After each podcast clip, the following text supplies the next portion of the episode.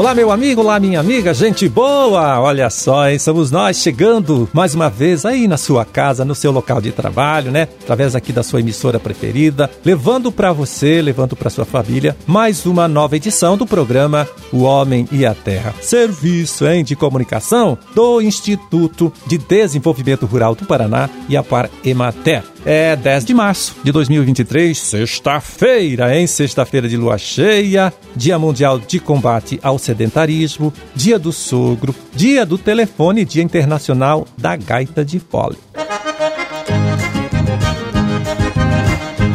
Bom, começamos aqui lembrando, você meu amigo, você minha amiga, viu, que lida com a produção de queijos, que você aí tem 21 dias ainda, viu, para fazer a sua inscrição no Prêmio Queijos do Paraná. O prazo foi prorrogado, era 1 de março, né? Passou agora para 31 deste mês, mês de março. Mudança feita para facilitar a participação de algumas agroindústria, né, de alguns produtores que neste momento ainda esperam a aprovação do registro sanitário de suas agroindústrias, né? E para saber mais sobre o regulamento, você sabe, é só acessar aqui o site do nosso instituto, IDR Paraná. Lá você encontra o regulamento e também o formulário para fazer a inscrição. O nosso endereço então na internet é, anote, www.idrparaná.pr, pr de.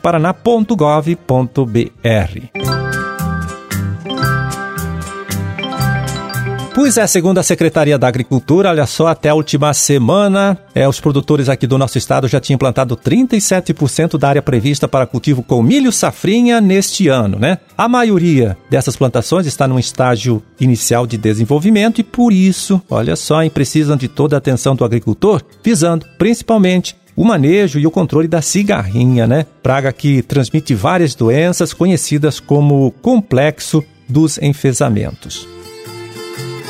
Bom, o oeste do estado é uma das regiões onde o plantio do milho safrinha está mais adiantado, né? Por isso, agora nós vamos falar com o agrônomo Anderson Helling, é, extensionista do IDR Paraná de Marechal Cândido Rondão, para saber dele, né? Como estão essas plantações, como está a ocorrência da cigarrinha e também de que forma, né? Os produtores estão lidando com este problema.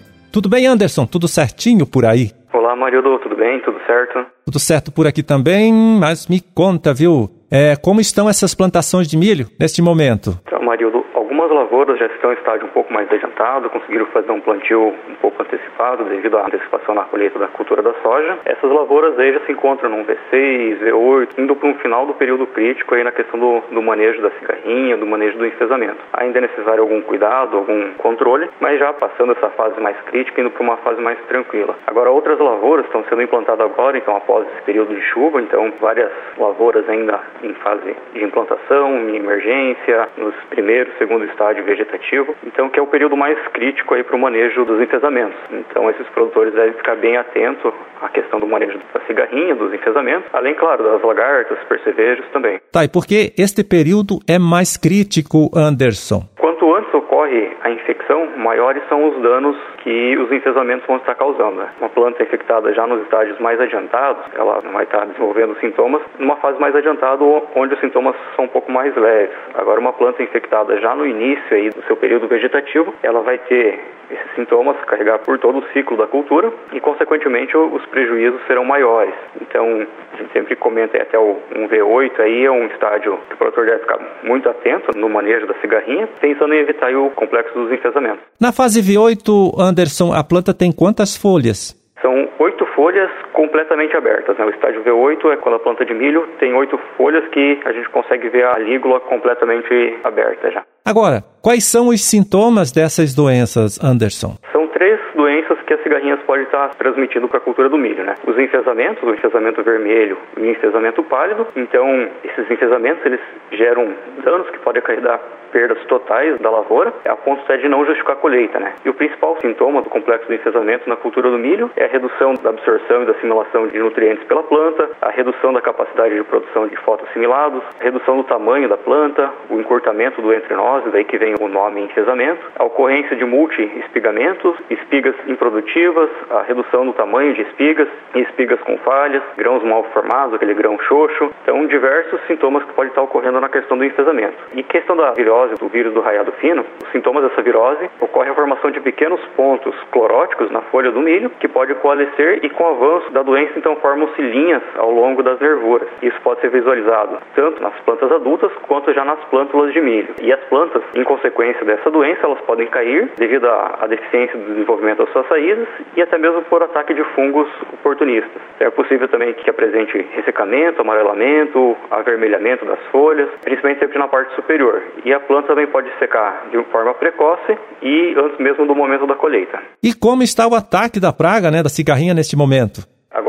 Primeiras semanas, aquelas primeiras lavouras de milho que foram plantadas, teve um, uma incidência maior, uma população maior de cigarrinha do milho. Então, principalmente pela questão dela se concentrar nessas áreas onde tinha um milho verde, um milho mais novo. Agora, com quase toda a área de milho segunda safra já semeada, então a gente teve uma diluição nessa população. Então aquilo que estava concentrado em algumas lavouras agora distribuiu ao longo do município. Então, principalmente esses produtores que estão com cultivos mais novos, eles devem ficar mais atentos na questão do monitoramento da presença ou não da cigarrinha para estar tá se realizando os manejos. É interessante destacar que mesmo que a população da cigarrinha seja baixa, se essa população estiver contaminada, já causa prejuízos, danos econômicos ao produtor. Então, a população da cigarrinha, mesmo se ela estiver alta, se as cigarrinhas não estiverem contaminadas, vai ter um dano econômico quase que irrisório, então não, não vai estar causando prejuízo. O problema é se tiver uma, uma cigarrinha e ela estiver contaminada. Então, uma cigarrinha contaminada contamina várias plantas de milho e essas plantas de milho que estiverem contaminadas vão contaminar as cigarrinhas que estavam sadias.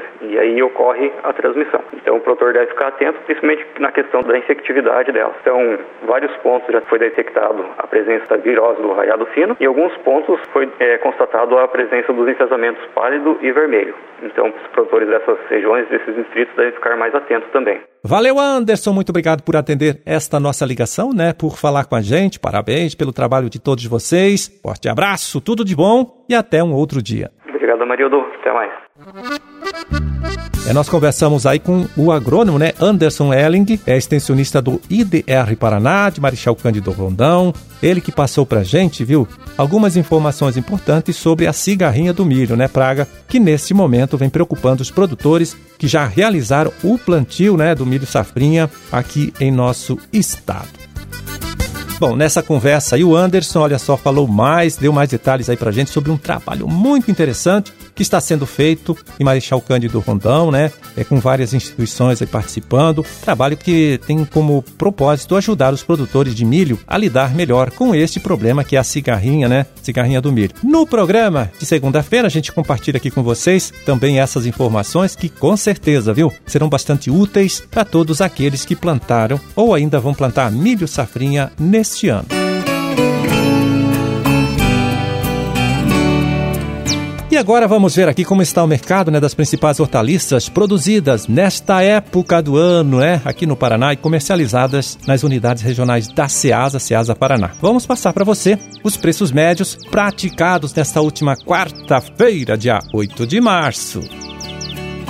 É começando pela Ceasa de Foz do Iguaçu, onde o pepino conserva foi vendido por R$ 55,00 a caixa com 20 quilos, né? O que dá aí R$ 12,75 o quilo do pepino. Mandioca de mesa descascada, né? Aipim também, como muitos chamam, é R$ 7,00 o pacote com 1 quilo. A batata doce branca, R$ 55,00 a caixa com 20 quilos, R$ 2,75 o quilo. E chicória, R$ 2,50 cada unidade.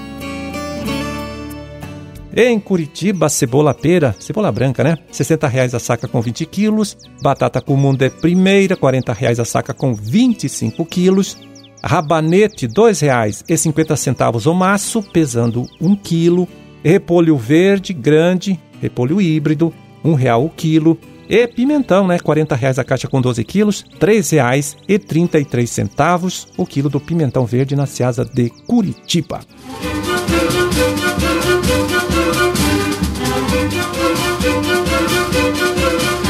Bom, terminamos o nosso trabalho de hoje, né? Vamos ficando por aqui desejando a todos vocês aí uma ótima sexta-feira e um bom final de semana também, claro, tá? E até segunda, até a próxima semana, quando estaremos aqui de volta, né? Mais uma vez conversando com você, trazendo para você, trazendo para sua família, mais uma nova edição do programa O Homem e a Terra. Grande e forte abraço para todo mundo aí, tá certo? Fiquem com Deus e até lá.